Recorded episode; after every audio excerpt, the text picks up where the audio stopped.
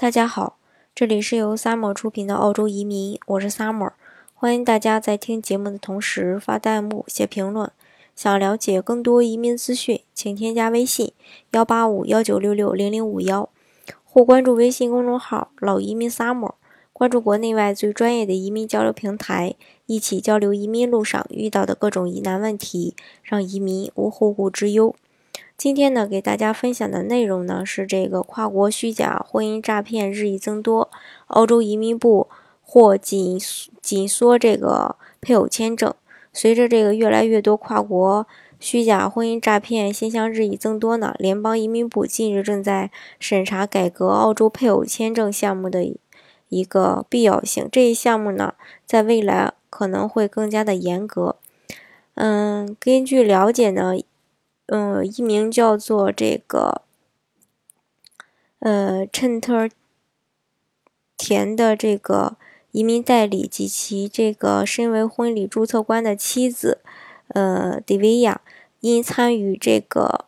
婚姻签证诈骗被逮捕。他们曾经收取一名印度男子近四万元的费用，介绍给该名男子呢与一名澳洲女性结婚，并帮助他们在澳洲。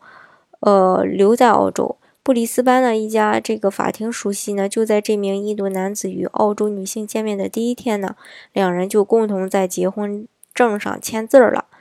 此前的这个，嗯，泰特田夫妇呢，促进了，促成了一共是有十六桩协议婚姻吧。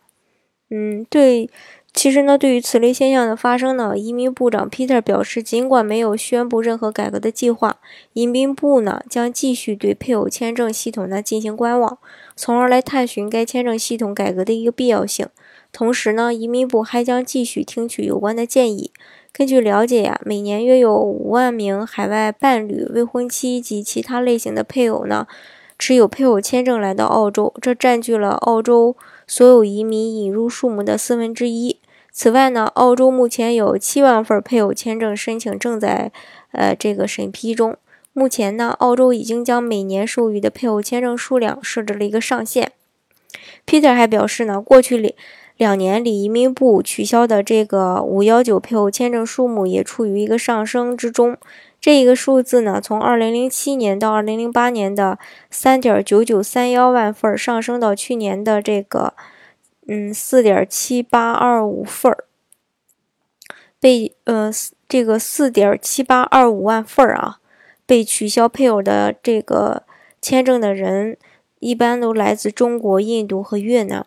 所以说呢，如果想通过这个假结婚来移民的小伙伴呢，建议。嗯，就不要铤而走险了。被发现的话呢，后果很严重，移民肯定是移不了了。好，今天的节目呢，就给大家分享到这里。大家如果有呃还有什么疑问的话呢，可以在节目的下方留言，或是呃添加我的这个微信幺八五幺九六六零零五幺，或是关注微信公众号老移民 summer。关注国内外最专业的移民交流平台，一起交流移民路上遇到的各种疑难问题，让移民无后顾之忧。